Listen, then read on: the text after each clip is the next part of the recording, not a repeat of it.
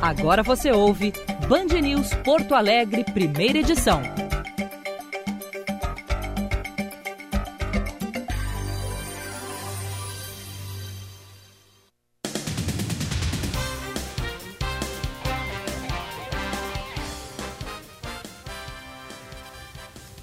933, bom dia! Está no ar o Band News Porto Alegre, primeira edição. A partir de agora, ponta a ponta, Brasil, Estados Unidos, comigo, Diego Casagrande, aqui em Orlando, na Flórida, com Gilberto Echauri, em Porto Alegre, no estúdio da Rádio Band News. Aqui amanheceu um dia bonito, de sol, céu azul. Agora 12 graus, temperatura vai a 23 durante o período. Echauri, bom dia. Bom dia, Diego Casagrande. Bom dia para os ouvintes da Band News aqui em Porto Alegre. 28 graus já nesta manhã de terça-feira. É uma manhã de céu parcialmente nublado. A máxima prevista para Porto Alegre hoje, Diego, é de 32 graus. Abrimos o programa com as manchetes.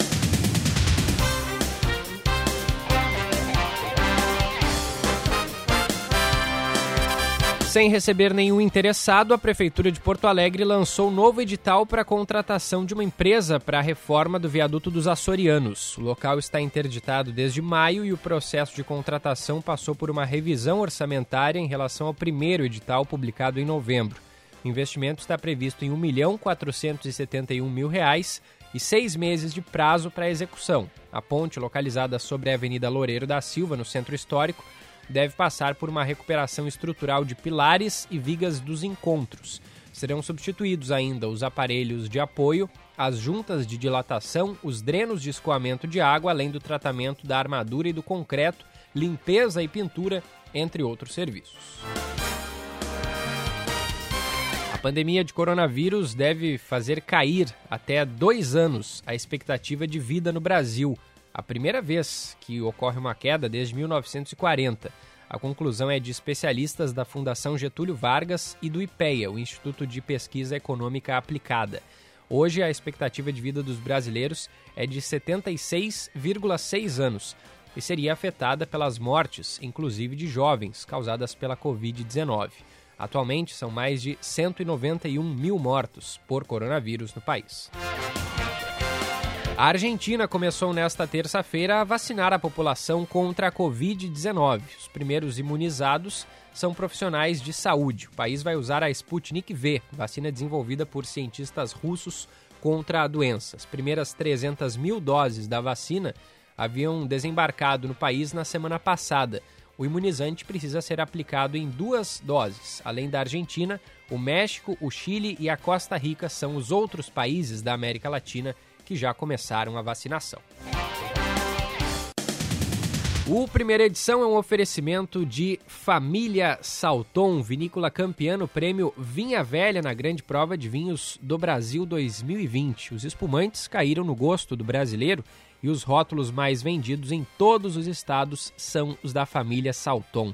Celebre com a tradição e reconhecimento frutos de 110 anos e brinde com espumantes Salton. Aprecie com moderação. Guaíba Parque, o novo bairro planejado da região metropolitana. Acesse guaibaparque.com.br. Letel. A Letel agora é Solution Provider da Rucos. Experimente a evolução do atendimento ao cliente com tecnologias inovadoras em CAPEX ou OPEX. Saiba mais em letel.com.br.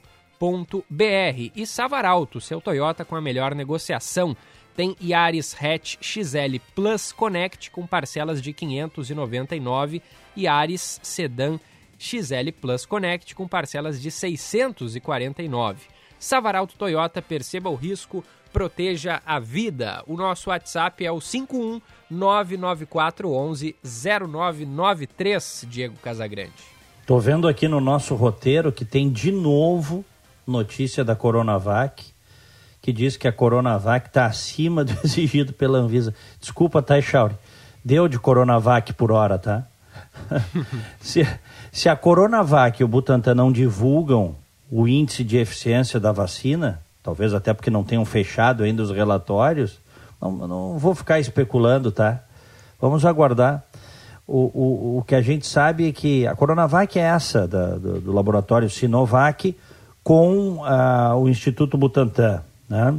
Sim. Se a gente não tem os dados ainda, não tem por que especular, né? Eles disseram, ah, está acima do mínimo exigido né, de 50%, mas a gente não tem os números. Parece que na Turquia foi mais de 90%. Mas precisamos saber no Brasil. Então vamos aguardar os números, Echauri? Bora, vamos aguardar. Parece mentira que o. A gente não pode esquecer isso, hein? O, o México, Chile, é, Argentina começa, já começaram a vacinar. Argentina começa a vacinar hoje. O Brasil vai começar a vacinar quando, hein, Chauri? Tu que, está bem informado pergunta. aí. É, uma, é a pergunta de um milhão de dólares. Que coisa, né? Que coisa. E o presidente Bolsonaro disse aí por esses dias que o interesse é das, dos laboratórios correrem atrás do governo para vender. É. É? que cabecinha, né? Que mentalidade, rapaz. Nós, no meio de uma pandemia, ele está vendo isso como uma lógica de mercado comum, sabe? Criei um produto, vou sair para vender o produto. É a cabeça dele. Né? É. No meio de uma pandemia, nós vamos bater aí rapidinho 200 mil mortos no Brasil. A economia despencou por conta das restrições que a pandemia impôs.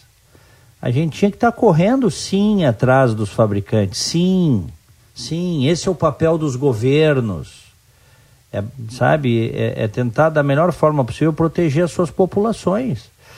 É simples assim. Agora a gente ficou sabendo, até porque é, ele, ele fez críticas né, a, aos laboratórios, tal, a, a, a coisa da, de, de não uh, mostrarem seus relatórios para a Anvisa.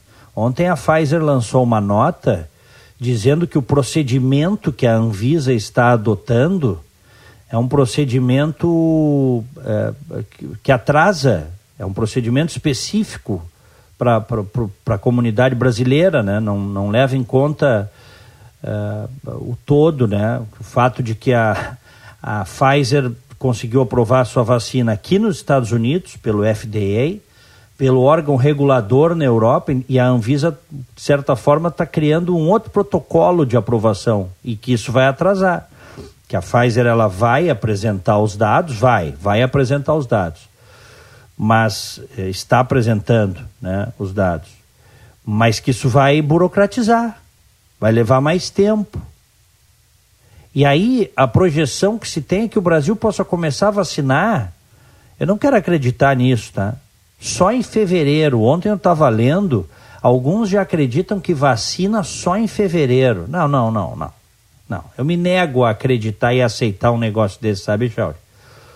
que o Brasil, uma liderança regional latino-americana, um país de mais de 200 milhões de habitantes, não consiga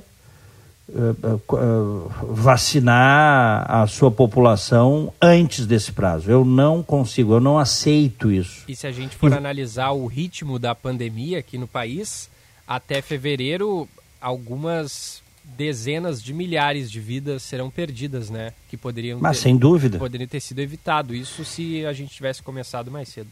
Isso se a gente falar pelo aspecto da, das vidas, né? Perda de vidas, que é o principal que a gente tem que sempre analisar, né? A preservação das vidas. E tem o aspecto da economia. Enquanto a gente não tiver, não tiver uma vacina eficaz e a imunidade uh, propiciada, que, né, que uma vacina propicia, né, a economia não volta ao normal, Echauri. Pode voltar ali num ou no outro lugar circunstancialmente, normal, normal mesmo, não volta. Quem disse isso até nem. Não, quem diz isso não sou eu, é o Paulo Guedes, viu, o ministro da Fazenda, que deu essa entrevista recente para Veja aí, no qual ele está na capa, e ele diz, é dizer, precisa vacinar. certo? É tem que vacinar, só vai voltar ao normal quando vacinar. Eu te pergunto, que embaraços são esses que a Anvisa pode estar criando, hein? Se o órgão regulador americano aqui já aprovou. Mas em, em muitos casos, a gente sabe, emergenciais, o, o, a, a, agência brasileira ela se baseia essencialmente na agência americana e europeia que tem grandes cientistas e que são criteriosos. Eles vão querer ser mais realista que o rei agora? Para que burocratizar? Para que? Já tinha que estar tá aprovado isso já tinha que estar tá vacinando. Ah, mas a vacina da Pfizer tem o problema. Começa a vacinar então, vai para as principais capitais, onde é possível ter esses super congeladores, e já tinha que estar tá vacinando lá. É assim, Echauri. Não, mas a vacina vai ser distribuída, como disse o ministro, igualmente para todo o país. Mas se não é possível fazer assim, faz o que é possível. Né? O ótimo às vezes é inimigo do bom. O bom às vezes é inimigo do, do razoável. Eu, eu me nego a acreditar que nós vamos começar a vacinar só em fevereiro, como eu li ontem, que existe essa possibilidade, Charles. É muito triste isso. E se isso acontecer, podem fazer a narrativa que quiserem na internet, nas redes sociais. Não tem explicação. O Chile aprovar o uso emergencial, o México aprovar o uso emergencial, o Equador foi o primeiro país da América Latina a aprovar o uso emergencial da vacina da Pfizer. O Equador, hein, Echauri? É. O Equador. E o Brasil ainda não aprovou, tá? porque o Brasil está exigindo critérios diferentes, baseados na população. Mas que critérios são esses? A Europa está vacinando, Estados Unidos vacinando. O que, que esses caras querem? É, e... Mas olha, mas, ah, fala. Não, eu só ia dizer que a gente fica, claro, né, no aguardo da, da liberação da Anvisa, mas já, já existe é, aval da, da, das fundações e tal, da, da, né, de que trabalham com a vacina. Inclusive, eu tô abri aqui para pegar direitinho a fala da Anísia Lima, presidente da Fiocruz, que ela disse em uma entrevista ao Estadão de que todas as vacinas que forem registradas são seguras, por mais que não haja é, ainda o aval da Anvisa, é claro que isso deve acontecer, esse é o procedimento, mas a gente não pode, é, enfim, colocar, desconfiar da vacina, sendo que ela já foi é, coloca, registrada por uma, é, por uma fundação que é respeitada, como a Fundação Oswaldo Cruz, né? E ela diz o seguinte: a ciência trabalha com método, os dados são checados por pessoas independentes e isso nos dá muita segurança. Todas as vacinas que forem registradas são seguras, com diferentes percentuais de eficácia mas certamente com a possibilidade de evitar o adoecimento, a morte, que é uma grande preocupação. Que coisa, cara. Mas o que, que a Anvisa pode estar. Tá... Será que politizaram a Anvisa nesse grau, assim, de. que o presidente é contra a vacina. Não confia em vacina e diz que não vai se vacinar. Ao contrário de grandes líderes mundiais. Também eu não esperava nada diferente dele. Que ele não fosse se vacinar. O que eu não imaginava é que fosse fazer campanha contra a vacina dando é. discurso contra a vacina, tocando terror nas pessoas. Vacina sem comprovação pode virar jacaré. Claro que foi uma metáfora, óbvio que ele usou uma figura de linguagem, né? Mas é, é, é, é uma coisa que tem muita gente que segue cegamente isso e vai desacreditar da imunização por conta desse tipo de declaração. Agora, a Anvisa burocratizar o processo de aprovação emergencial do, da, das vacinas que estão sendo aprovadas nos Estados Unidos, na Europa? Qual é o sentido disso? Me diz qual é o sentido disso, Echauri. E o, o termo de responsabilização também é uma coisa que eu, eu particularmente discordo bastante, né, Diego? Porque, é, tipo assim, ah, quer tomar a vacina, toma, mas aí não é, tipo assim, o governo não vai ter que arcar, né? Problema teu se der algum problema. Ou seja, eventualmente a pessoa toma lá uma vacina e eventualmente vai ter algum efeito colateral, uh, vai chegar no SUS e a pessoa não vai ser atendida? Como assim? Né? Então, tudo isso dificulta, é, é, atrapalha o processo, né? Quando a gente deveria estar tá buscando facilitadores para esse processo todo. É, é muito triste essa situação. Ver que os nossos vizinhos já começam a vacinar e o Brasil está parado porque está parado, essa é a verdade. Parado no sentido de que não começou a vacinar ainda. Nós, como um grande país, potência regional que somos na América Latina, deveríamos ser os primeiros. Mas tu entendes por quê, né? Olha a posição do presidente aí, anti-vacina. Olha a posição. Ah, mas o governo está todo dia dá uma declaração colocando em dúvida as vacinas. Né? E a Anvisa criando embaraços para aprovar um negócio que já foi aprovado na Europa e nos Estados Unidos. Vai me dizer que a população, que o, o, o FDA aqui, que é considerado o órgão regulador de medicamentos mais chato do mundo é esse FDA daqui dos Estados Unidos, sabe, Shaw? Uhum. Chato no sentido de criterioso. Claro. Tá? Aprovou. Aí a Anvisa está exigindo documentos extras, tal, porque politizaram, compraram essa tese do Bolsonaro de que vai, de que as pessoas vão adoecer por causa da vacina. Por favor, né? Por favor. Enquanto isso, vidas perdidas, mais vidas perdidas, enquanto isso, a economia sem condições atrasa ainda mais o processo de abertura plena da economia. São coisas tão óbvias, né? Tão óbvias, né? Mas no meio da pandemia ele vai jogar uma bolinha, né? Vai jogar uma bolinha lá num jogo beneficente transmitido pela, pela EBC, que era aquela estatal que dizia que ia privatizar, né, que ia fechar. Tem discursos dele dizendo isso. Nós temos que resgatar esses discursos. A IBC é essa estatal de comunicação que custa mais de um bilhão por ano, que foi criada pelo Lula para fazer propaganda do Estado brasileiro. E que, óbvio, o Bolsonaro agora está utilizando, está né, aproveitando. A história do discurso de, de fechar era conversa para enganar bobo, né? Enganou, né? Enganou. Né? Enganar bobo. Tá aí, não vai mexer nisso e serve para transmitir jogo de futebol fake do, do, do, presidente. É brabo, no meio de uma pandemia é brabo, é brabo, é difícil. E o país travado na vacinação. É, e o Bolsonaro Bom, que a partir da durante né, uma fala dele à imprensa a partir desse, desse jogo de ontem, ele disse que não errou nenhuma né, na, na, nessas medidas de combate à, à, pandemia. Dentre outras falas bastante polêmicas né, que, ele, que ele deu ontem.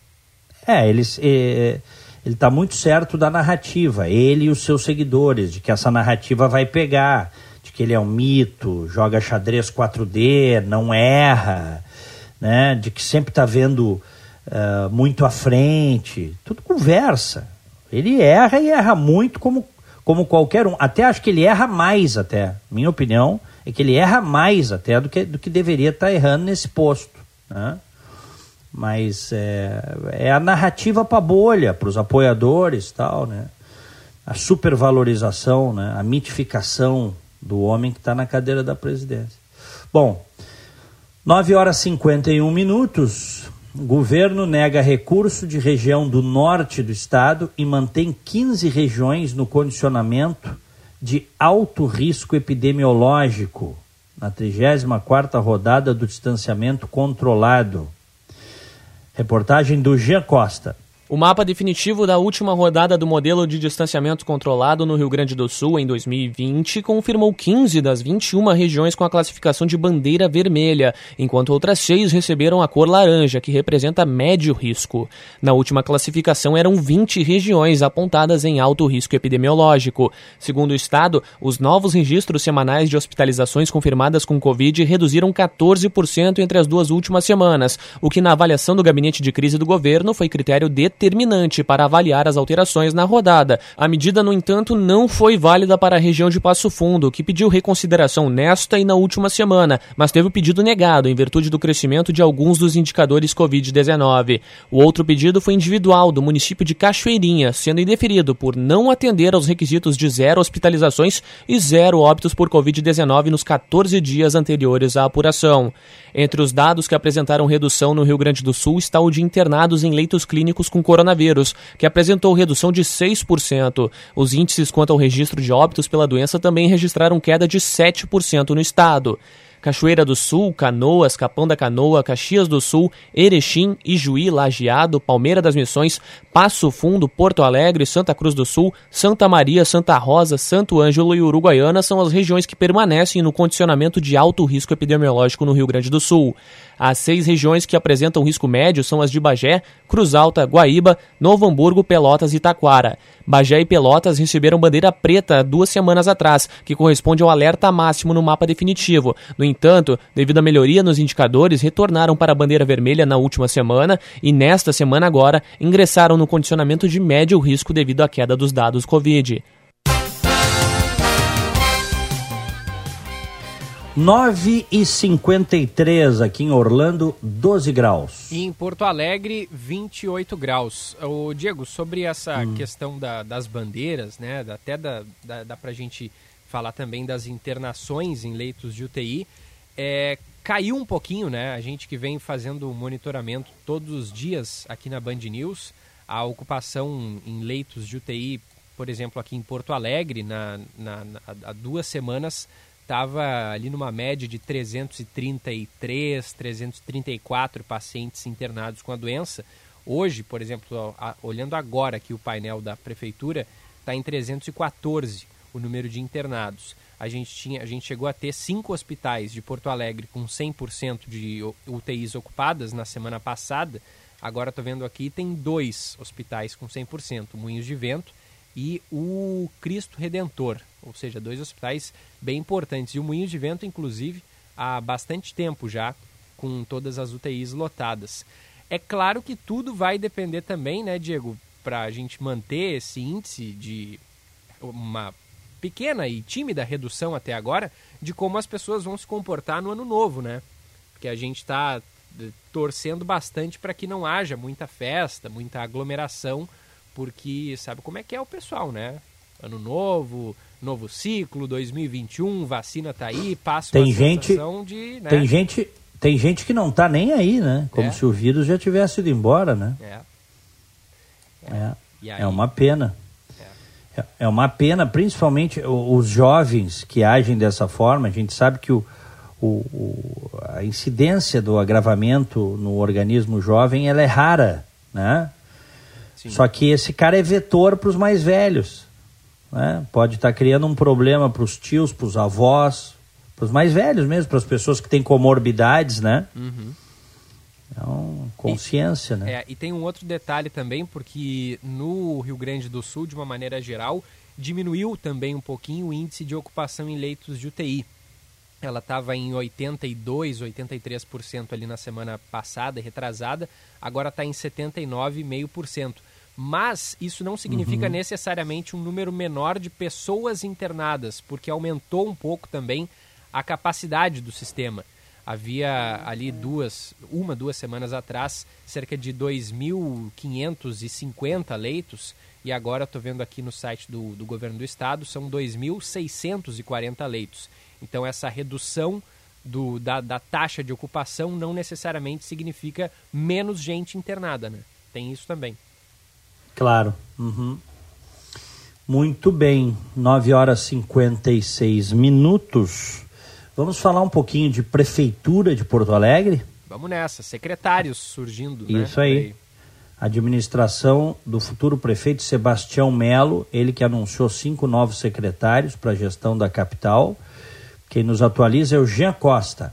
O prefeito eleito da capital gaúcha, Sebastião Melo, divulgou por meio de pronunciamento nas redes sociais o nome de mais cinco secretários para compor a equipe que irá administrar Porto Alegre nos próximos quatro anos. Ao todo, são 18 secretarias apresentadas pela nova gestão. Para a Secretaria do Meio Ambiente no município, o nome escolhido foi o de Germano Bren, que já comandava a pasta no governo Marquesan. Será de Germano a missão de aliar desenvolvimento com sustentabilidade. Essa importante pasta né, que congrega, como disse o prefeito, planejamento, congrega né, o licenciamento urbano, ambiental, as áreas verdes, as unidades de conservação, a fiscalização, né, eu fico é, bastante honrado né, é, com esse reconhecimento, especialmente nessa área que por muitas vezes é criticada, né, por envolver licenciamento, envolver fiscalização, né, inúmeras vezes a gente tem que autuar, a gente tem que multar, a gente tem que dizer não também, isso é complexo, buscar esse equilíbrio, né, entre o desenvolvimento, a proteção ambiental é, é um desafio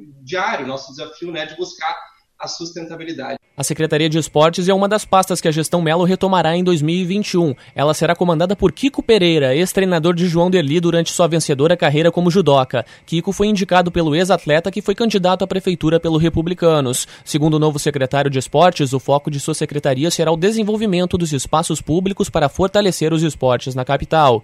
Realmente será um desafio muito importante que nós vamos necessitar da, da mão do prefeito para buscar apoio, buscar parceria para que a gente consiga, nos espaços públicos da cidade, conseguir políticas públicas melhores para que a gente consiga atender o maior número de porto-alegrenses possível. Para a Secretaria da Transparência, o nome escolhido foi o de Gustavo Ferenci, que comandou a comunicação da campanha de Sebastião Melo. Gustavo agradeceu ao prefeito e vice-prefeito eleito pela sua escolha e elaboração da pasta para o município. Obrigado pela coragem de manter esta pasta, ampliar essa pasta, porque quando a gente fala em liberdade, a gente fala necessariamente em transparência.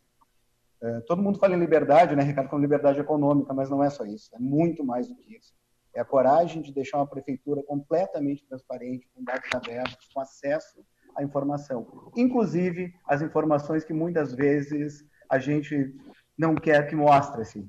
Quem tem coragem mostra e enfrenta o problema. Já o engenheiro mecânico e idealizador do Programa Gaúcho de Qualidade e Produtividade, Fernando Matos, será o secretário de Inovação. Segundo Fernando, sua principal missão será contribuir junto à Prefeitura para que Porto Alegre se transforme em uma cidade mais inovadora. Uma cidade onde nasci, cresci, meus filhos nasceram, cresceram e meu neto está crescendo. Então, é um pouco do give back, devolver um pouco do que a cidade nos deu e transformar essa cidade, que já tem grandes atributos para se, se, se constituir num exemplo nacional e talvez internacional, em uma cidade mais inovadora, em uma cidade mais inclusiva e uma cidade mais justa.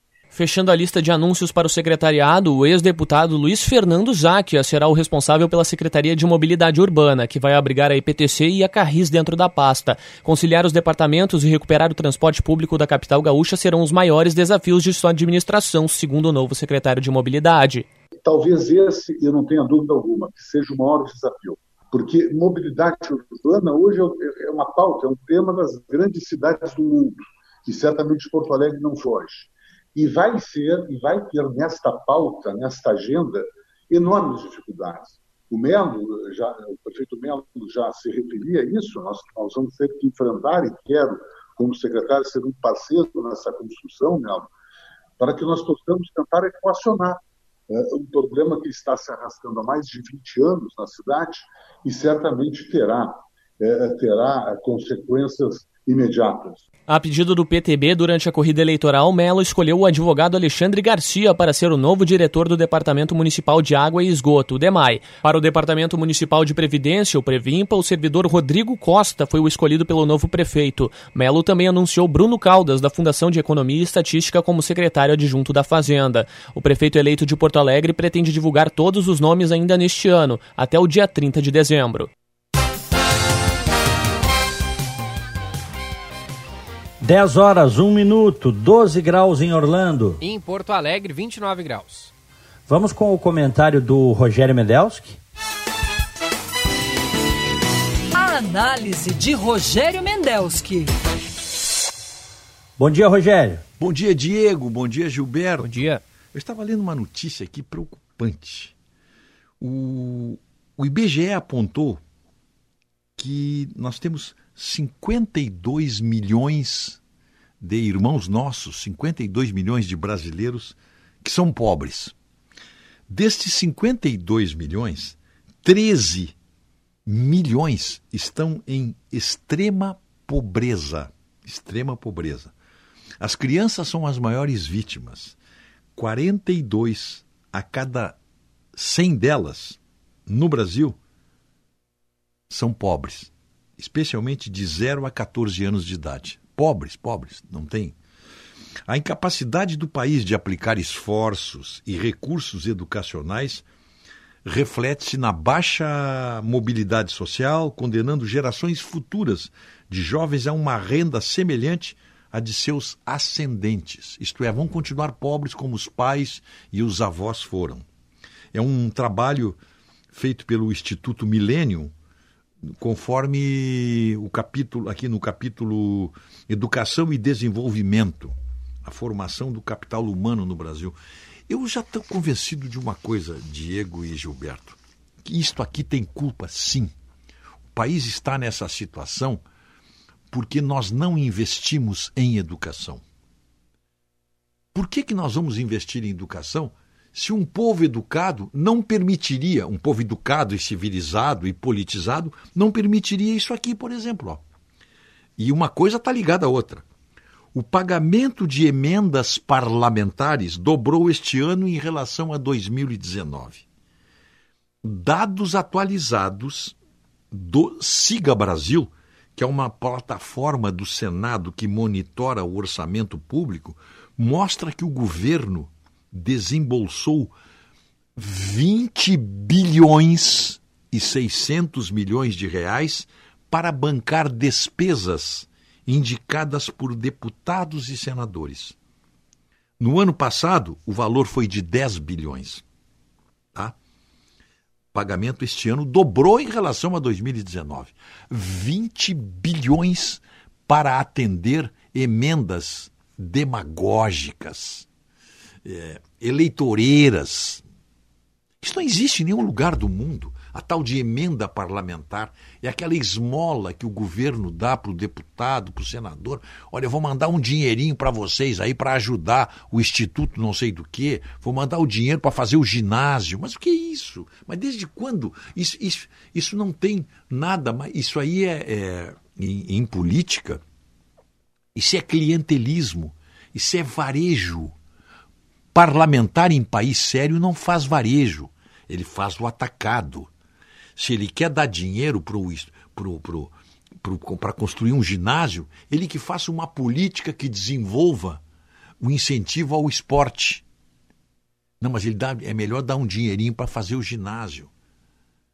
Fazer o ginásio de esporte na cidade, pode botar o meu nome. Então, esse desvio de recursos atinge diretamente a pobreza.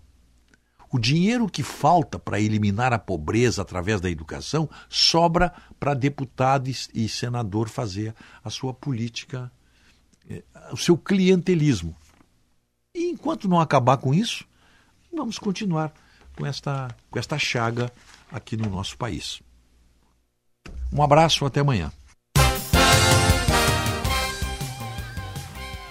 Abraço, Rogério, sempre conosco, todas as manhãs aqui no Primeira Edição. Agora, 10 horas 5 minutos, vamos distribuir os nossos abraços do dia.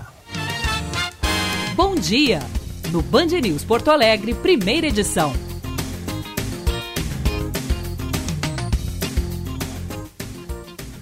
Aniversariantes de hoje, um grande abraço para nossa querida Cindy Vitali, que é a nossa colega aí na Band, não é, Chauri? Isso aí, Cindy, ah. produtora da RB ali. Atualmente produzindo o 90 Minutos. Eu saio daqui vou por 90 Minutos. Também o Jornal Gente. A Cindy é craque. Parabéns para ela. Felicidades. Mariana Ramos, de aniversário também. O Lucas Dalpozo Sartori. Regis Bronzatti. Jandira Feijó e Lu Alcover. Parabéns. Me associo a todos. Meu parabéns vai para Cindy Vitali, reforçando aí as felicitações para o nosso ex-colega Julian Serafim e também para o Elton Silva. Parabéns a todos. Muito bem, 10 horas 6 minutos. Reforça aí o número do nosso WhatsApp, por gentileza, Gilberto. DDD 51, número 994 11 0993. 994 11 0993. Daqui a pouquinho a gente faz uma rodada. Tivemos agora no final de semana aquela tragédia lá no Rio de Janeiro, que acontece todos os dias, né? todo o país, com os, as mais diferentes classes sociais, né? Uh, companheiros, ex-companheiros, maridos, ex-maridos, namorados, ex-namorados, agredindo e matando né? mulheres. E aconteceu no final de semana um caso de enorme repercussão da juíza morta na frente das três filhas, né? Com medida covarde, protetiva, né? Com medida protetiva, é. Sem a escolta, ela tinha aberto mão da escolta que tinha direito por ser juíza.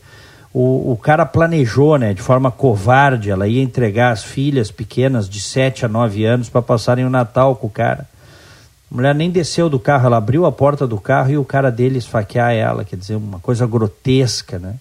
Sabe que eu acho que prisão perpétua para um caso desse é pouco, viu, Echauri? Só que no Brasil, ele não vai. Sabe como é que são as coisas no Brasil, né? Ele vai ficar. Se ficar 10 anos é muito, viu, Echauri? É. Eu até tava, Se ficar. Até estava ouvindo a fala mais cedo de uma especialista nessa área é, aqui na Band News. Ela dizia, peço perdão, mas não vou me lembrar agora o nome dela. É, ela dizia que um dos problemas é que a, a, a legislação ela permite, por exemplo, para esse tipo de crime, feminicídio, uma pena de 12 a 30 anos. Mas aí, o máximo que o cara vai ficar é os 12. Ele não vai ficar os 30 sabe, dentro do, do, do da, da, média ali, ele acaba ficando o menor tempo possível. Quando fica os 12, né? Porque aí tem é, um monte de recursos, reversões de pena, enfim. Então é, é, é, complicado. Pessoas que não podem circular em sociedade, né? Elas acabam. Claro. É. Não, e que, tiraram, e que tiraram uma vida e condenaram a infelicidade uh, famílias inteiras, entende? Uhum. Então, assim, para o cara ficar 10 anos em regime fechado num presídio brasileiro é muito. Mas pelo crime que ele cometeu é pouco. Então, o, o, Brasil, nesse sentido, continua sendo o país da impunidade. Isso tinha que ser prisão perpétua, tipo assim, 30 anos de cadeia, tá? Tendo que cumprir 80% da pena no mínimo. Se tiver bom comportamento, sai. Aí o pessoal diz assim: ah, mas iria aumentar muito a massa carcerária, claro, e a sociedade ia ficar mais segura também. Por que, que, os, por que, que os caras acham que certas sociedades são mais seguras do que outras? Não é só, mas um dos motivos é que elas conseguem tirar os, os delinquentes do convívio social, Echauri. É. é ou não é? É isso aí. Não é só, tem vários. Mas tirar o delinquente, o, o, o, dá o, primeiro, dá o exemplo, né? De que, olha, cometeu o crime e te ferrou, cara. Tu tá ferrado para sempre. E tirar do convívio social para que o cara não venha cometer novos crimes, né? Ah, faz a, torna as sociedades, a convivência social mais segura. Então, sociedades que fazem isso, elas são mais tranquilas para se viver. Não é por acaso. Nós tivemos a propósito, estamos falando aí dessas brutalidades, tivemos um caso, né, é, um caso em Porto Alegre. Tivemos um caso em Porto Alegre, eu estou vendo aqui, não é, Chauri? Tivemos. De hoje. Tivemos, de hoje, né? Uhum. É, Tens a informação aí? Isso, foi preso em flagrante hoje o indivíduo de 26 anos. Ele matou a companheira aqui em Porto Alegre no dia 21 e ainda atirou contra a enteada, de 13 anos. E ele foi encontrado pela Polícia Civil em Arroio do Meio, e, e para onde ele fugiu, né? Depois desse crime, e ele que está sendo investigado aí, portanto, pelos crimes de feminicídio e feminicídio tentado. Meu Deus, que idade o sujeito? 26 anos. Meu Deus, matou é, a matou a, a companheira ou a ex-companheira, né? Normalmente é porque estão em processo de separação ou já separados e o cara não aceita, né? Isso, exatamente. O boçal não aceita, né? Quer dizer, o boçal quer obrigar a pessoa a viver com ele. Normalmente é por isso. Né? E aí comete essas barbáries aí. E um caso muito revoltante também que aconteceu em Santa Catarina, né? Também da, temos esse caso, né? Da moça temos que... reportagens sobre esse caso em Santa Catarina? Temos, temos sim. Vamos então com o Jean Costa. A polícia de Santa Catarina prendeu o homem que matou a ex-companheira na noite de Natal diante dos familiares dela em Jaraguá do Sul. O homem que não teve a identidade divulgada foi localizado no interior do Paraná em uma operação que contou com o apoio do Centro Integrado de Operação Policial Paranaense. De acordo com o delegado regional de Jaraguá do Sul, Fabiano Silveira, após localizarem o homem, um de seus advogados entrou em contato com a polícia para que ele se entregasse de forma pacífica. A gente já tinha um mapeamento do local onde ele estava escondido da região, né, os municípios onde ele estava uh, transitando, se homiziando, e as tratativas para a entrega dele ocorreram durante o domingo. Então, um advogado dele fez um contato, ele estava disposto a se entregar, Conforme relatos de parentes da vítima, Thalia Ferraz, de 23 anos, terminou um relacionamento com o suspeito dois dias antes do crime, após terem ficado juntos por um mês.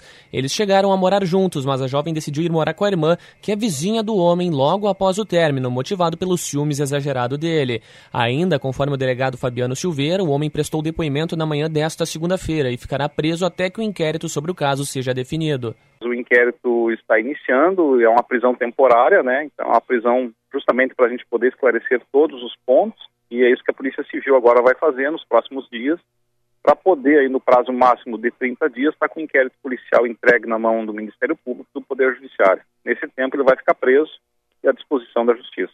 Na noite anterior ao assassinato, o homem enviou uma mensagem a ela perguntando se Thalia gostava de surpresas. Por volta das 11 horas da noite do dia 24, ele invadiu a residência atirando. Um disparo atingiu o tórax da vítima, que era deficiente auditiva. Segundo a polícia, a cidade de 180 mil habitantes não registrava um caso de feminicídio há mais de dois anos. Em 2020, esse é o segundo caso de homicídio registrado no município. Muito bem, 10 horas 13 minutos. Que tristeza. A gente tem que falar e falar e falar cada vez mais. É tá? tão revoltante, né? Ele perguntou se ela gostava de surpresa. É, É. Isso é. Assim, é como tu disse, é um crime de prisão perpétua para um sujeito desse. é, às vezes a gente tem a impressão que nem assim a justiça é feita, né? Nem esse sujeito É, ficando atrás é. da grade para sempre. E o Brasil, o sistema penal é uma piada, né? Para o bandido é uma piada.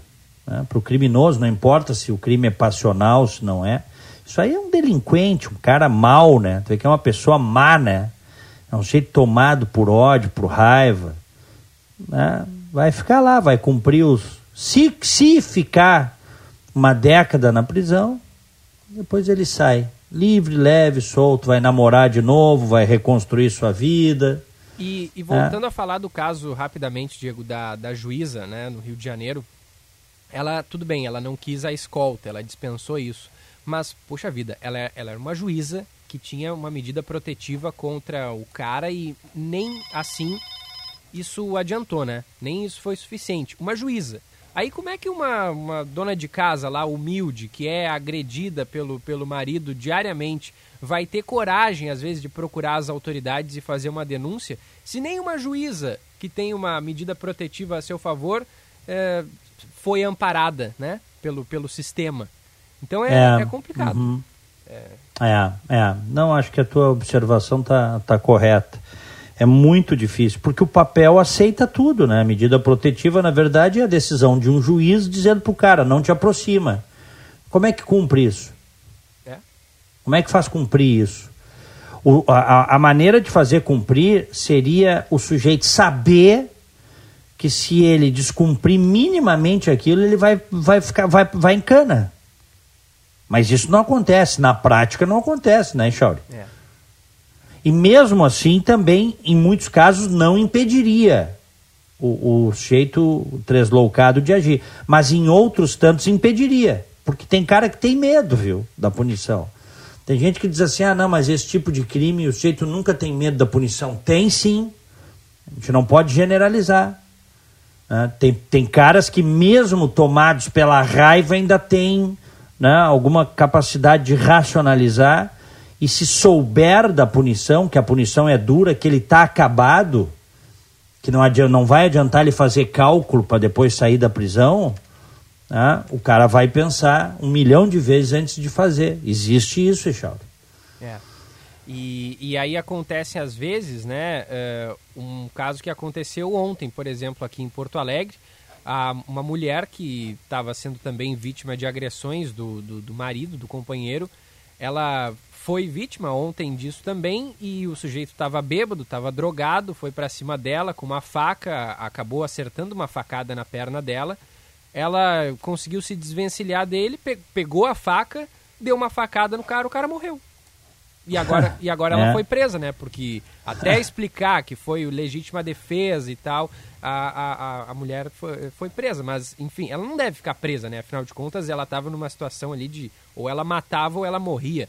Claro. Provavelmente. Então, ma- mas acontece isso. Às vezes a, a justiça não age, a pessoa é obrigada a tomar uma, uma atitude dessa, porque senão ela. E ela já morrer. tinha, ela, ela já tinha ah, entrado na justiça contra o cara, tudo?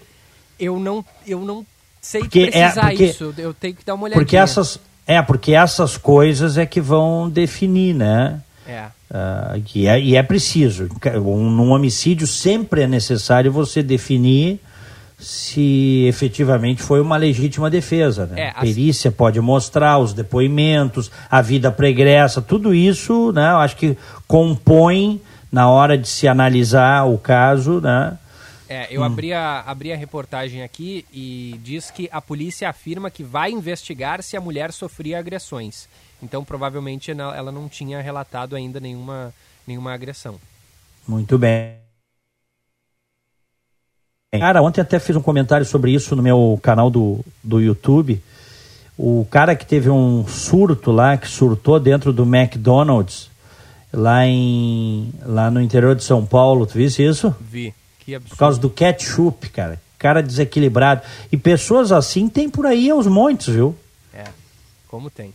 O cara surtou e uma, uma funcionária gravou com o celular, xingou todo mundo, jogou o lanche na cara dos, dos funcionários do McDonald's, ah, queria bater em todo mundo. Cara descompensado mesmo, porque segundo ele negaram o ketchup, ele insistiu, ele pediu dinheiro de volta, não deram. Né?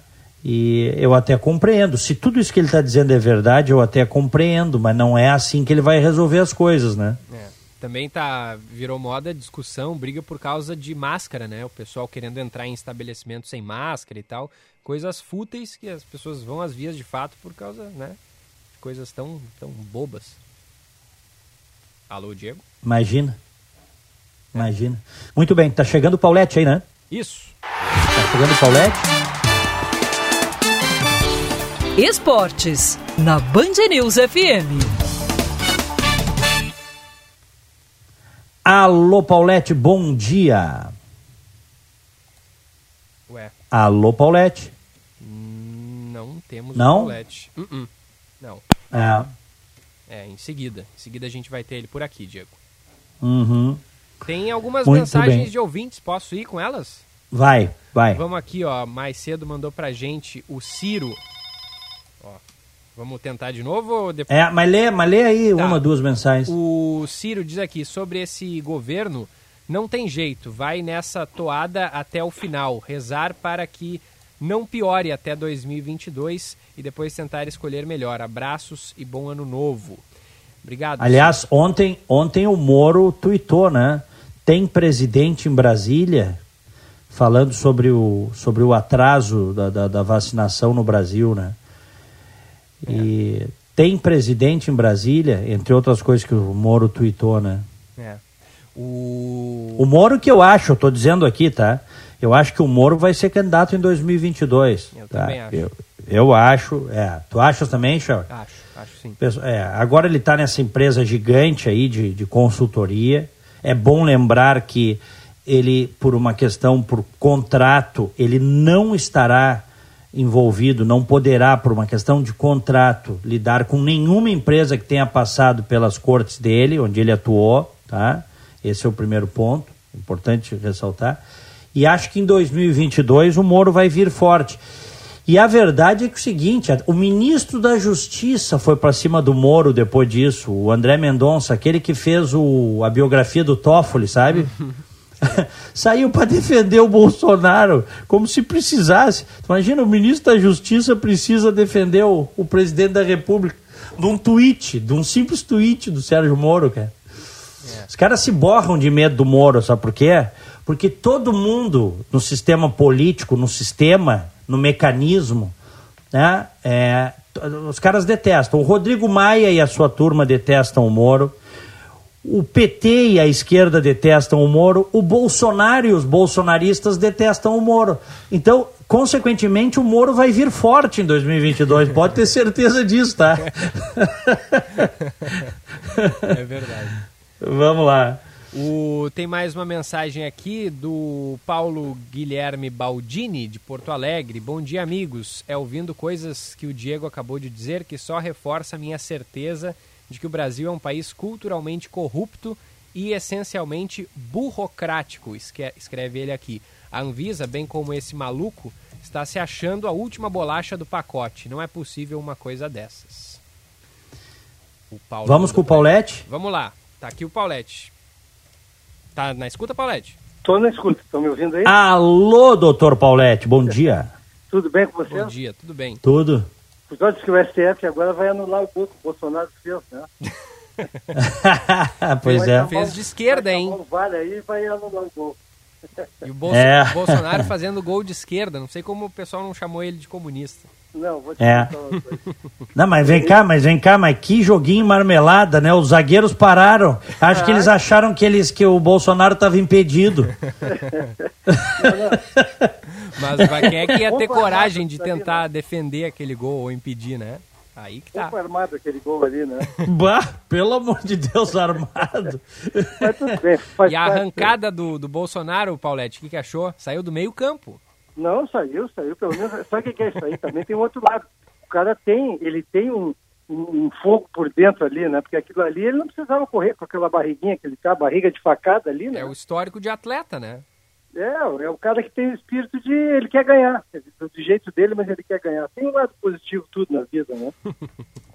pois olha, falando nisso, eu tenho lido sobre o, algumas declarações dos jogadores de São Paulo, porque amanhã nós teremos o maior jogo do ano lá no, no Morumbi.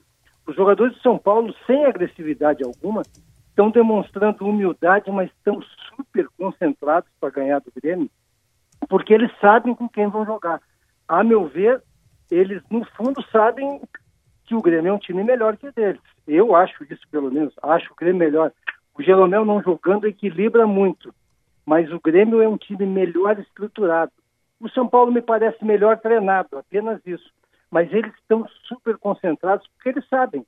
Amanhã é o jogo deles. O São Paulo está na fila há tempo, é líder do brasileiro, mas o brasileiro é o seguinte: uma, duas rodadas que tu vai mal, tu perde a liderança. Amanhã é o dia deles ganharem. Eles precisam ganhar. Mas eles sabem quem, quem é o Grêmio, sabem que eles vão se atirar para frente. E o Grêmio tem o PP. E o Grêmio bota todas as fichas no Jean-Pierre. Se o Jean-Pierre tiver numa noite de Jean-Pierre, dificilmente o São Paulo vai escapar. Claro que é uma. Eu tô, estou tô dizendo a minha visão, não tem nada a ver com a realidade. Talvez até se confirme na quinta, mas eu estou vendo dessa forma o jogo.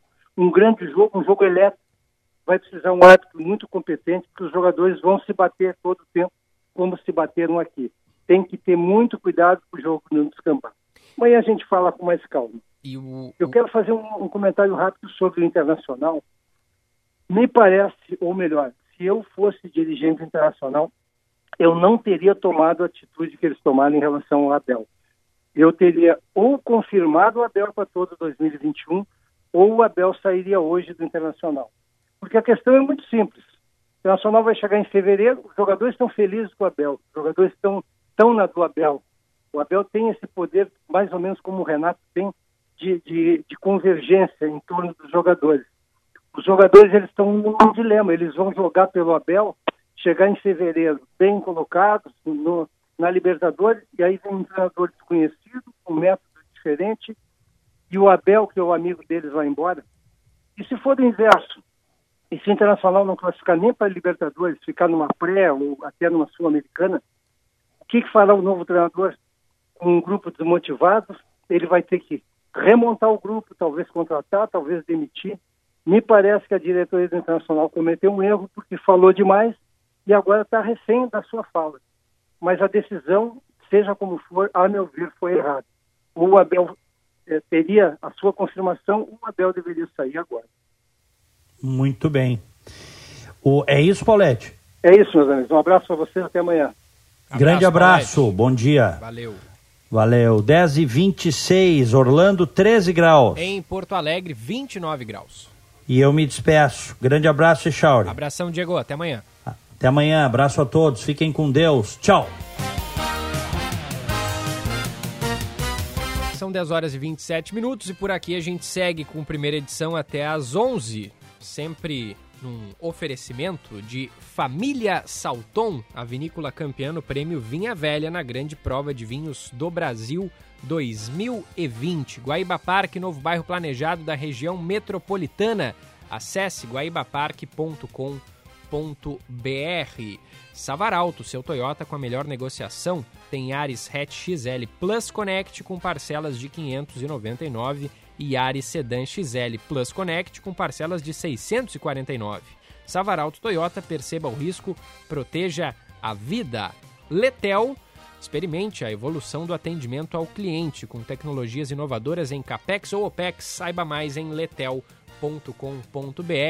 Este é o primeira edição que em seguida, depois do nosso intervalo, eu vou ler aqui alguns recados da nossa audiência. Que participou bastante, inclusive, a nossa audiência hoje. Mas depois do intervalo eu separo aqui alguns recados e trago aqui no nosso programa. Depois do intervalo também vamos falar sobre é, essas informações que acontecem hoje aqui no Rio Grande do Sul, também em Santa Catarina, investigações sobre essa, esse caso né, que a gente falou há pouco da jovem deficiente auditiva que foi morta pelo ex-companheiro na véspera de Natal, lá em Jaraguá do Sul. A gente vai voltar até Brasília também, afinal de contas, termina nesta semana o benefício emergencial de preservação do emprego e da renda, auxílio aí do governo, que vai deixar de existir a partir é, do ano de 2021. E vamos falar também sobre mais informações aqui do Rio Grande do Sul, referentes à pandemia. O litoral está com medidas de restrições e, e, preocupações, afinal de contas, muitas pessoas naturalmente se deslocam em direção às praias nesta época do ano. A gente, é claro, vai falar sobre isso e muito mais aqui no primeira edição que volta em instantes. Você está ouvindo Band News Porto Alegre, primeira edição.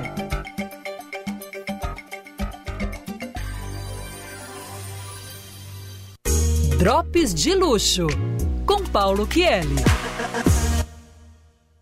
Olá, ouvintes do Drops de Luxo. Nessa época do ano, com festas de Natal e fim de ano, não restam dúvidas de que a bebida mais procurada e consumida é o champanhe. Mais precisamente no Brasil, os diversos espumantes. Mesmo os que não se ligam muito em bebidas não ficam de fora do brinde, pois mesmo que singelo, todo evento ou conquista deve ser comemorado, afinal esse ano foi difícil de realizar alguma coisa. Mas estar vivo e saudável já é suficiente para praticar o sabrage, o ritual de tirar a rolha do champanhe com um sabre. Chique, não? Vale para o espumante também, vai. E a festa dos espumantes brasileiros, sem dúvida, mais precisamente produzidos nas diversas cantinas do Rio Grande do Sul. Alguns premiados internacionalmente com qualidade tão boa, se não melhor que muitas marcas estrangeiras. Porém, se você não abre mão dos originais franceses, saiba que a marca mais procurada de champanhe no Google em 2020 foi a marca Ruinart, a queridinha do momento. Foi criada em 1729 por Nicolas Ruinart na cidade francesa de Reims, pertinho de Paris. Em 1976, a marca foi adquirida pelo grupo Louis Vuitton e agora desfila triunfante entre Moët Chandon, Krug e Viva Clicquot. A marca tem 41 mil procuras por mês no Google, seguida pela Viva Clicquot com 19.400. E vocês sabem por que a marca tem sido procurada pelos consumidores? Nem é pelo sabor ou tradição ou modismo é porque a empresa tem uma política ecologicamente responsável que atrai o consumidor moderno. Já comentamos inúmeras vezes no Drops sobre a importância das atividades de responsabilidade social nas empresas nos tempos modernos. Os resultados começam a aparecer. Não fique de fora, faça seu brinde e sua comemoração, mas não esqueça de pensar no bem-estar alheio e no meio ambiente. O futuro da sua empresa depende disso, acredite. Bom luxo para vocês e até o próximo Drops. Um abração, tchau, tchau. Os espumantes da Serra Gaúcha, reconhecidos e premiados em todo o mundo, caíram no gosto do brasileiro. E a família Salton é a maior produtora de espumantes no país, liderando a categoria em todos os estados. Esse reconhecimento é fruto do trabalho desenvolvido e da tradição preservada ao longo de 110 anos. Família Salton Aprecie com moderação. Muitas palavras podem definir esse ano. Nós, da Rede de Saúde Divina Providência, acreditamos que uma das mais importantes é aprendizado. A dor é uma grande professora. Aos que perderam entes queridos, nossos sinceros sentimentos. Aos que se recuperaram, parabéns pela força e obstinação. E que em 2021 usemos este aprendizado para a felicidade, a saúde e a fraternidade. Feliz Ano Novo! Morar bem é essencial. E a Imobiliária Noblesse sabe bem disso. Somos especialistas em bairros nobres e trabalhamos com imóveis selecionados e impecáveis. Porque morar bem é sinônimo de qualidade de vida. Agende seu horário com um de nossos corretores. Eles são especializados em encontrar o lugar certo para o seu estilo. Noblesse, absoluta em bairros nobres. Acesse noblesse.com.br ou ligue 3014 0900. Hora certa, na Band News FM. Oferecimento Savaralto Toyota, para quem prefere o melhor. 10h33. Savaralto, seu Toyota com a melhor negociação. Yaris Hatch XL Plus Connect, com transmissão automática. CVT Multidrive de 7 velocidades, com parcelas de 599 reais. E mais, Yaris Sedan XL Plus Connect, com rodas de liga leve de 15 polegadas, com parcelas de 649 reais. Aproveite! Savaralto Toyota, em Porto Alegre, Canoas, Pelotas, Osório e Bagé. Perceba o risco, proteja a vida. Nesse momento, nossas energias se renovam. A chegada de um novo ano enche nossos corações de esperança, boas ideias, amor e muita alegria. É com esse sentimento que a TDF Gestão Contábil estará apoiando seus clientes a construírem um 2021 de grandes conquistas e descobertas. Em nome da equipe TDF Gestão Contábil, desejamos a todos um feliz ano novo. Para você e sua família ficarem tranquilos, a Unimed Porto Alegre intensifica a presença no litoral. É o verão bem protegido Unimed. Confira a lista completa de médicos e serviços disponíveis em unimedpoa.com.br. Ah, e para aproveitar bem o verão, não esqueça, use sempre protetor solar, máscara, álcool em gel e evite aglomerações. Unimed Porto Alegre. Cuidar de você, esse é o plano. Você está ouvindo Band News Porto Alegre, primeira edição.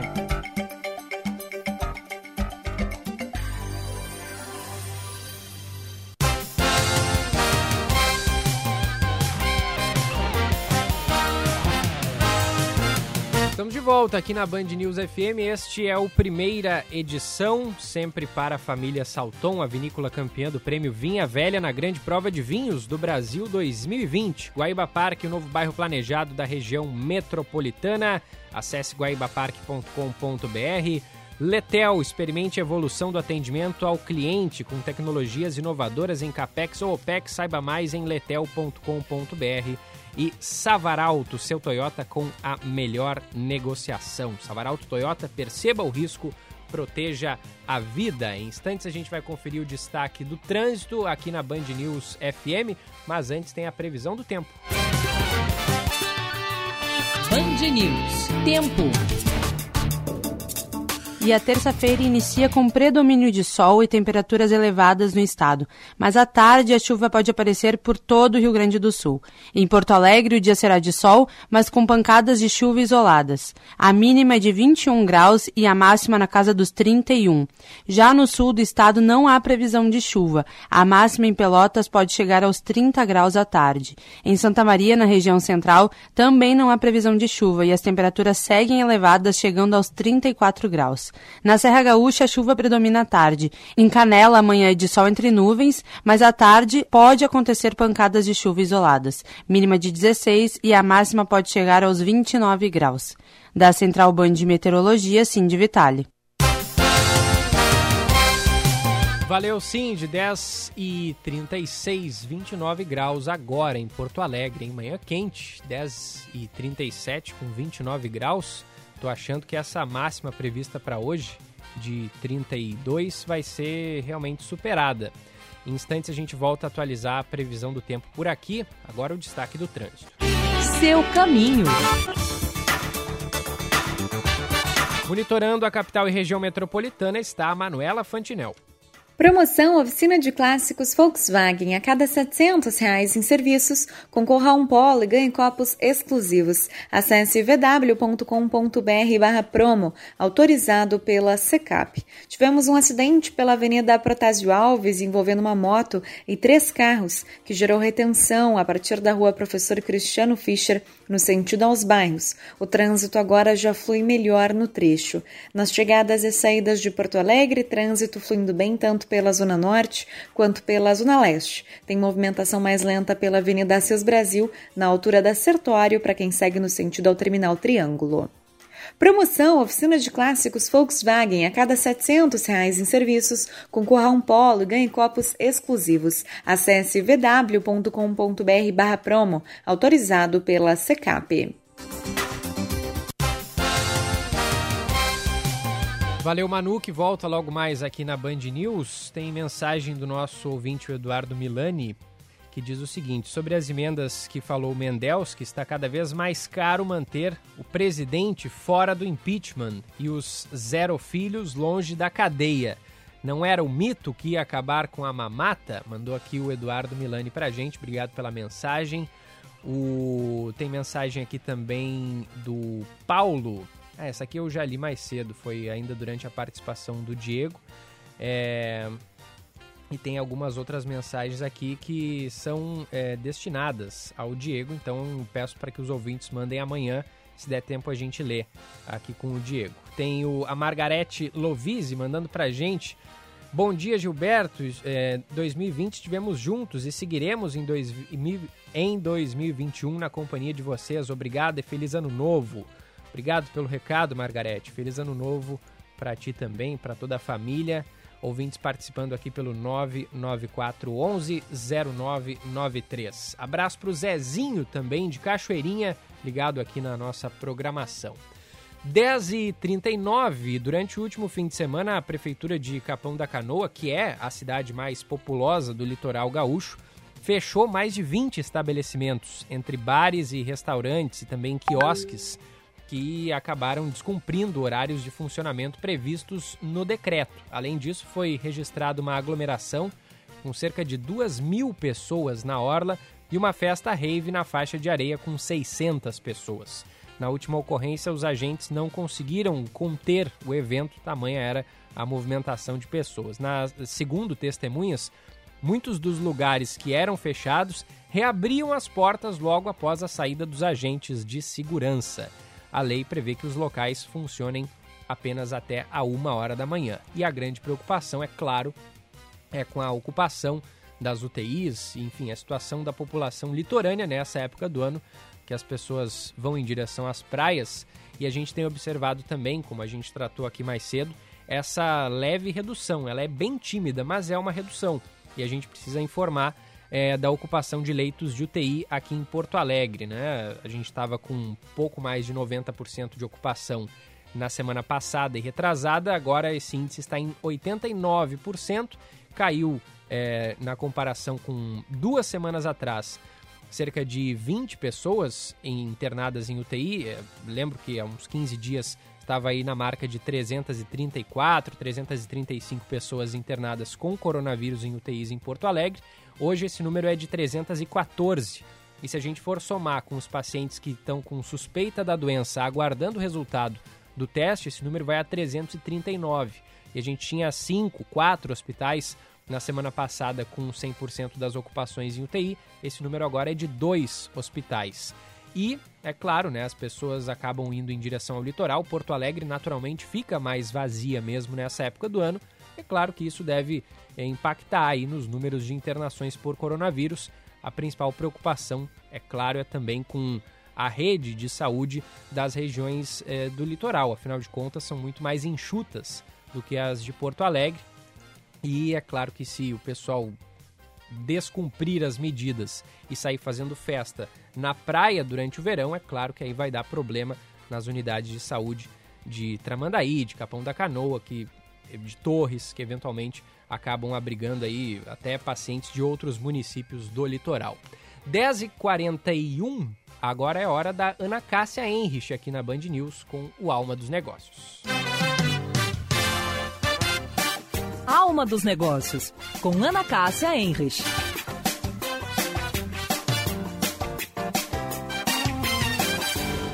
Olá, pessoal. O ciclismo foi um dos esportes que apresentou maior crescimento neste ano da pandemia do Covid-19.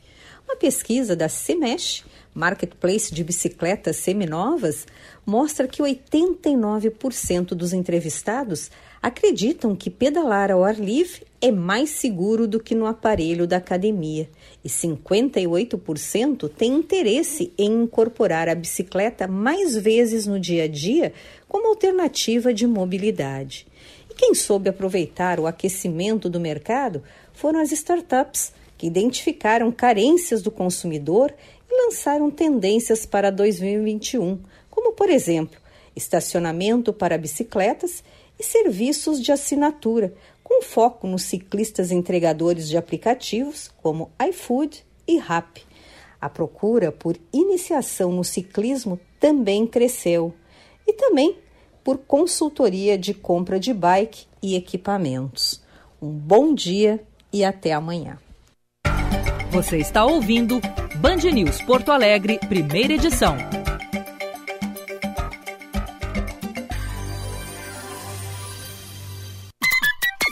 Hora certa, na Band News FM.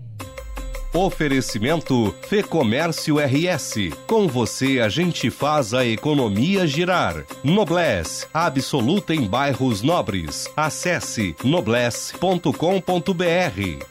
Agora 10 horas e 43 minutos.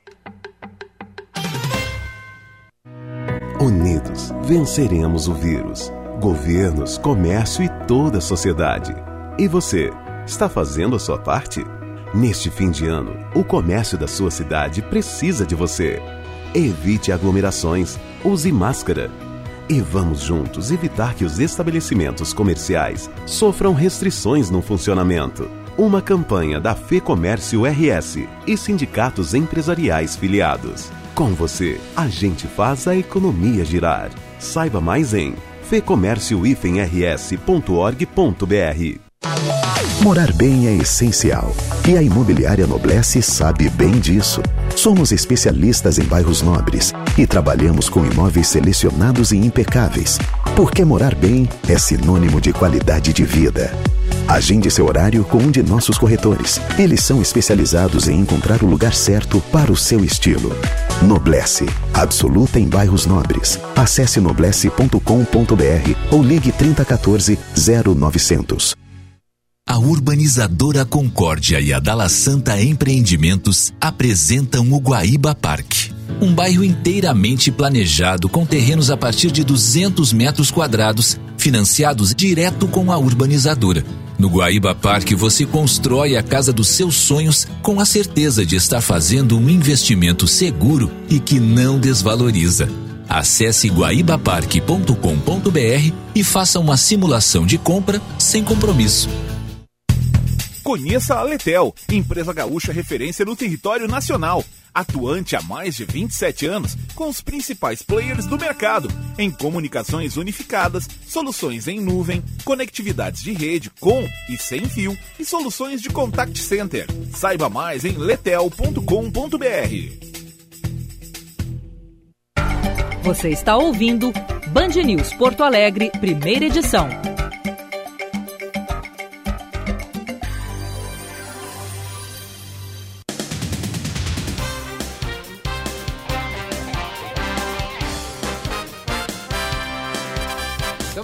Volta na Band News FM. Este é o primeira edição, 10 horas e 46 minutos. Família Salton, a vinícola campeã no prêmio Vinha Velha na grande prova de vinhos do Brasil 2020.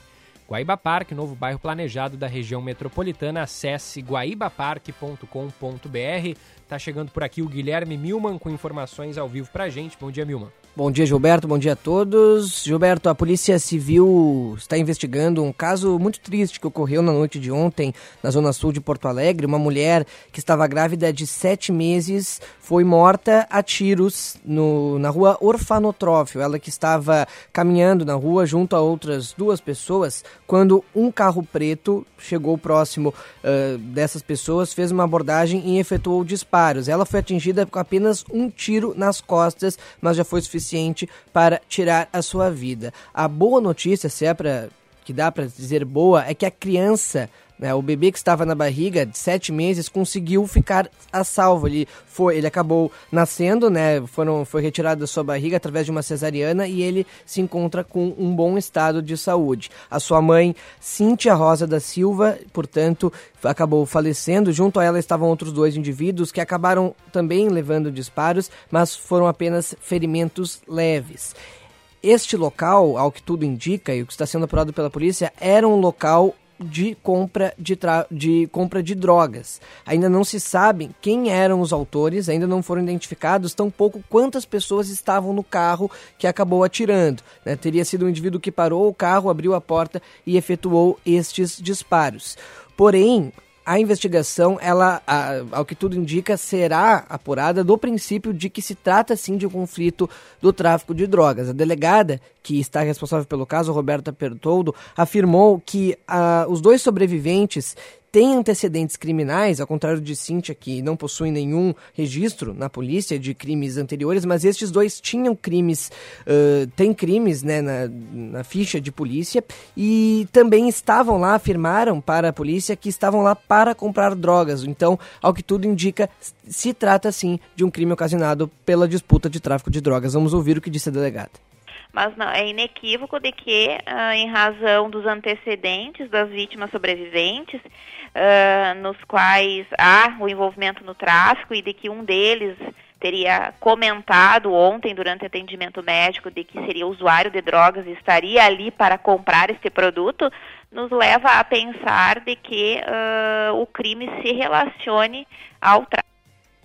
Esse caso que ocorreu na noite de ontem, aqui em Porto Alegre, e também ontem tivemos um outro caso, né, que está sendo apurado pela polícia, esse na zona leste de uma jovem de apenas 13 anos que recebeu vários disparos. Esse caso que também está sendo apurado, também está sendo levantada hipótese, também pode ter uma relação com o tráfico de drogas. A gente vai trazer mais informações ao longo da programação, mas dois casos tristes, duas mulheres jovens que acabaram falecendo em decorrência do crime. Gilberto Echauri.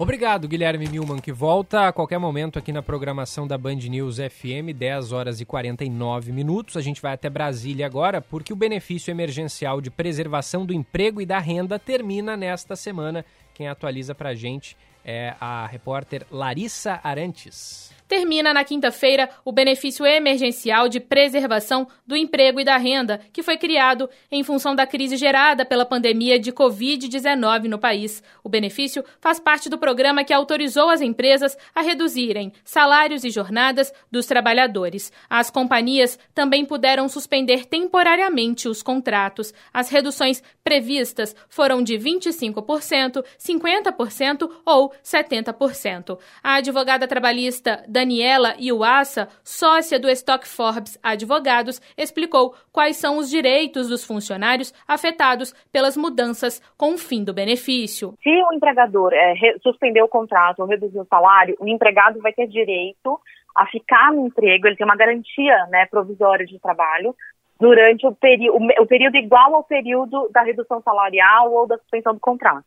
Então, por exemplo, se a redução salarial ao todo, né, o período de redução salarial foi de cinco meses, ele, além dos cinco meses em que teve a redução salarial, ele vai ter mais cinco meses aí de estabilidade, em que ele não poderia ser dispensado. E se ele for dispensado, ele tem direito a receber uma indenização. A advogada destacou ainda qual será a situação dos trabalhadores em relação ao que recebiam antes dos novos acordos. Volta ao status que, que existia antes de começar redução de salário e suspensão de contrato. Então ele volta, ele tem direito a restabelecer 100% do salário. Então, um exemplo, se ele recebia dois mil reais de salário, aí ele teve uma redução de salário para mil reais, ele vai ter direito a voltar a receber os dois mil reais integrais. né? E aí, em contrapartida, ele vai voltar a trabalhar às 8 horas por dia, né, por exemplo, que ele já estava acostumado a trabalhar.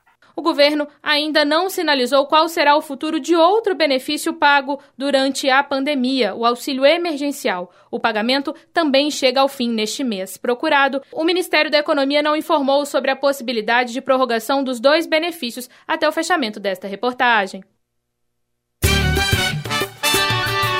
Band News FM, temperatura.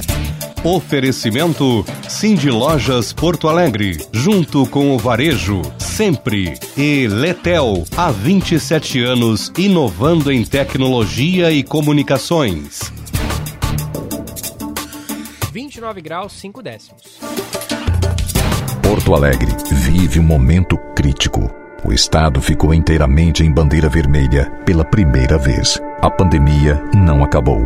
Seus amigos e familiares estão sendo infectados e o vírus continua entre nós. Não promova nem participe de aglomerações. A saúde e a economia da nossa cidade estão em risco. Porto Alegre precisa de você.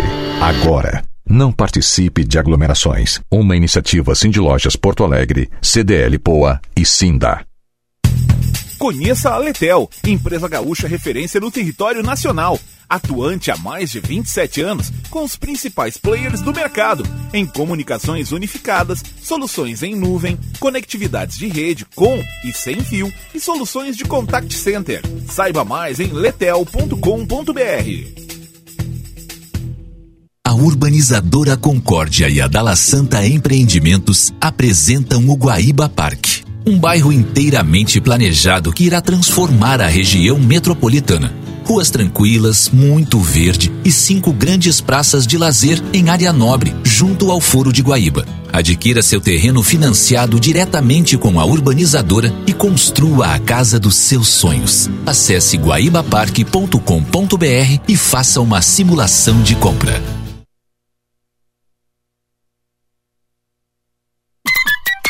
Hora certa, na Band News FM. Oferecimento Savaralto Toyota, para quem prefere o melhor. 10h53. Savaralto, seu Toyota com a melhor negociação. Yaris Hatch XL Plus Connect, com entrada de 47.754 reais e 36 parcelas de 599 reais, com residual de 22.798 reais e 86 centavos e 5 anos de garantia no ciclo Toyota. Consulte condições em savaralto.com.br. Savaralto Toyota.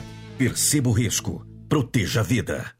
Já conhece o Bistec Supermercados? Uma das maiores marcas do setor supermercadista em Santa Catarina, agora está presente aqui em Porto Alegre. Uma loja compacta, em uma estrutura super moderna, com um conceito de mercado de bairro e estacionamento coberto. Venha conferir nossa floricultura, cheia de opções de flores e plantas, além de tudo para jardinagem. Esperamos por você. Bistec Supermercados Porto Alegre, Avenida do Forte, 1396, Vila Ipiranga.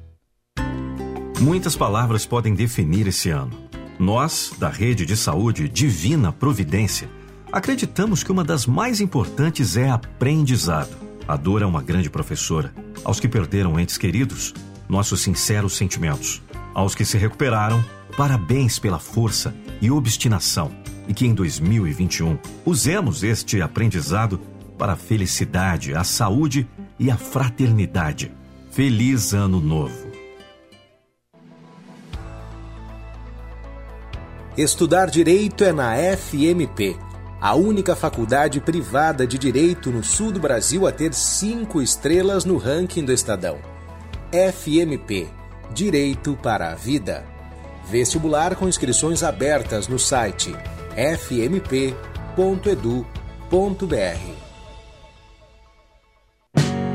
A família Salton está completando 110 anos. Feito inédito até então para uma vinícola brasileira. O marco histórico é celebrado junto às premiações que destacam os espumantes e vinhos da família Salton. Foram mais de 70 medalhas e nos mais renomados concursos internacionais nos últimos dois anos. Família Salton. Aprecie com moderação. Você está ouvindo Band News Porto Alegre, primeira edição.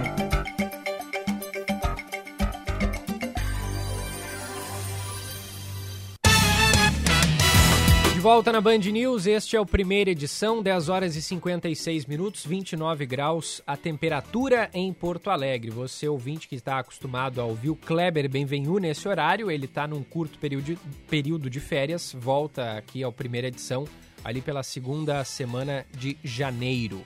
O Rio Grande do Sul registrou 44 mortes por coronavírus nesta segunda-feira, isso elevou o total para 8.536 vidas perdidas desde o início da pandemia aqui no nosso estado. O total de casos confirmados é de 432.241, um acréscimo de 641 diagnósticos positivos nesta, nesta segunda-feira. Número de recuperados, 411.432, é um índice de 95% de cura. A taxa de mortalidade aqui no Rio Grande do Sul subiu em relação à semana anterior, é de 75 mortos para cada 100 mil habitantes. Taxa de ocupação de leitos de UTI em geral no estado está em 79,5%, uma queda em relação a duas semanas atrás, né? A gente até já falou sobre isso aqui no programa. Aumentou um pouquinho também o número de leitos existentes e isso naturalmente diminui a taxa de internação em leitos de UTI. Esses os dados do Rio Grande do Sul como um todo. Em Porto Alegre, nós temos índice de ocupação em UTIs em 89,97%, 314 pacientes internados nas unidades de tratamento intensivo neste momento na capital gaúcha. Faltando dois minutinhos para as 11, destaque final do trânsito. Seu caminho. As informações com ela, Manu Fantinel. Diz aí pra gente. Na Sulmed, descontos de até 20% o ano inteiro e um bônus de Natal com odonto grátis por seis meses nos planos com odontologia. Sulmed, planos de saúde na medida certa para sua empresa. sulmed.com.br Atenção a dois destaques aqui na capital. O primeiro tem um acidente em atendimento pela Avenida Edivaldo Pereira Paiva, uma colisão entre dois carros para você que vai em direção aos bairros, sentido a Zona Sul. Não gera retenção no trecho. E tem alerta pela Avenida Professor Oscar Pereira, na altura com a Rua Santuário, a óleo derramado na via. Fico alerta para você que passa pelo local. Chegadas e saídas de Porto Alegre com o trânsito fluindo bem. Na Sumed, descontos de até 20% o ano inteiro e um bônus de Natal com odonto grátis por seis meses nos planos com odontologia. Sulmed, planos de saúde na medida certa para sua empresa. sulmed.com.br.